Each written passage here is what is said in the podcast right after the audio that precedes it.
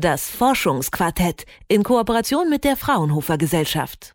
Das Internet ist für uns alle Neuland. Das hat Angela Merkel im Juni vergangenen Jahres gesagt und jede Menge Häme und Spott im Netz dafür geerntet. Ihre unbedarfte Aussage enthält aber doch ein Fünkchen Wahrheit. Wie sehr das Internet unser Leben und unsere Gewohnheiten verändert hat und weiter verändern wird, ist noch nicht in vollem Maße absehbar. Und um dieses Neuland nun zu erforschen, steht das diesjährige Wissenschaftsjahr im Zeichen der digitalen Gesellschaft.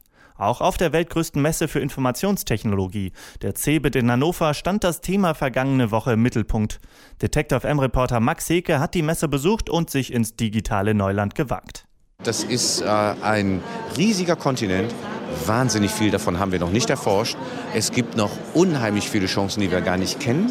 Äh, wir sind auf einem Weg, der super faszinierend ist. Nicht nur bei Reinhard Kager, Unternehmenssprecher des Deutschen Forschungszentrums für künstliche Intelligenz, spürt man den Pioniersgeist, der in der digitalen Welt herrscht. Auch Jimmy Wales, Gründer von Wikipedia, sieht die gewaltigen Ressourcen, die im digitalen Kontinent schlummern. These online communities now are becoming incredibly powerful.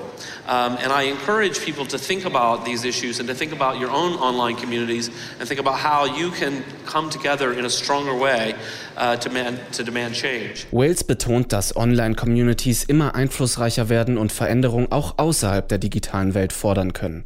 Doch wer Neuland betritt, muss sich der Gefahren des Ungewissen bewusst werden. Statt giftiger Schlangen verstecken sich Datenkraken im Dickicht des World Wide Web. So hundertprozentigen Schutz äh, werden sie nie erreichen. Also ähm, wenn jemand an ihre Daten will, dann ähm, notfalls bricht er bei ihnen ein und klaut ihren Computer. Das heißt, das geht immer. Ähm, man kann es nur Angreifern so schwer wie möglich machen. So Jochen Rill, Informatiker am Karlsruher Institut für Technologie. Im Dickicht der Messe wagen sich zahlreiche Dienstleister und Forschungszentren in die digitale Welt. Sie zeigen, was auf diesem Kontinent alles möglich ist und bieten Lösungen für ganz konkrete Probleme. So auch die Fraunhofer Gesellschaft. Nils Fallenbeck vom Fraunhofer Institut für angewandte und integrierte Sicherheit steht vor einem überdimensionalen Smartphone. Er beschäftigt sich mit dem Verhalten von Apps. Auf welche Daten greifen Applikationen zu, sobald sie installiert sind? Auf dem Smartphone neben ihm ist eine App zum Scannen von Barcodes abgebildet. Das ist dieser Barcode-Scanner. Der greift zum Beispiel auf die GPS-Location von dem, von dem Telefon zu. Also er weiß, wo sich der Benutzer aufhält. Warum das ein Barcode-Scanner wissen will, kann man, kann man sich fragen. Ähm, er liest auch die IMA. Die IMA ist eine eindeutige, eine weltweit eindeutige ID von dem Gerät. Also jedes Gerät ist über seine IMA identifizierbar. Und er greift nicht nur darauf zu, sondern er lädt sie auch auf einen Server im Internet hoch. Und das ist äh, ganz klar einfach ein Eingriff in die Privatsphäre. Mit der Software App Ray sollen Unternehmen untersuchen können, auf welche Daten-Apps zugreifen und dementsprechend firmenintern gesperrt werden müssen.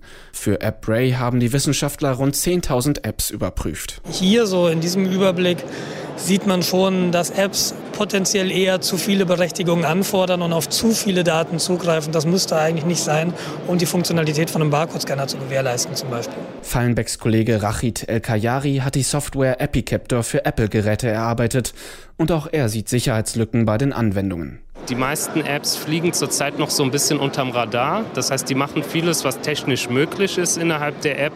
Das liest der Nutzer oftmals auch nicht und hat dann hinterher halt Probleme, wenn die Daten irgendwie Adressbuch unverschlüsselt an Server weitergesendet wird. Das sind halt Sachen, die wir gut mit dem System dann detektieren können, dass eben solche Kommunikationsmuster da existieren. Für den einzelnen Nutzer sind die Softwares nicht programmiert.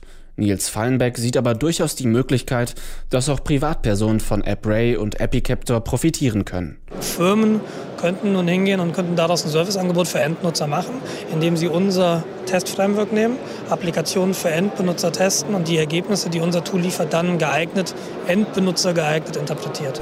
Wenige Meter weiter steht Hülke van der Schaaf vom Fraunhofer Institut für Optronik, Systemtechnik und Bildauswertung. Auf einem Bildschirm neben ihm ist eine Landkarte von Uganda. Was wir hier zeigen, ist ein äh, Frühwarnsystem für Cholera äh, in Uganda. Cholera ist eine äh, Bakterie, die lebt in, in Wasser.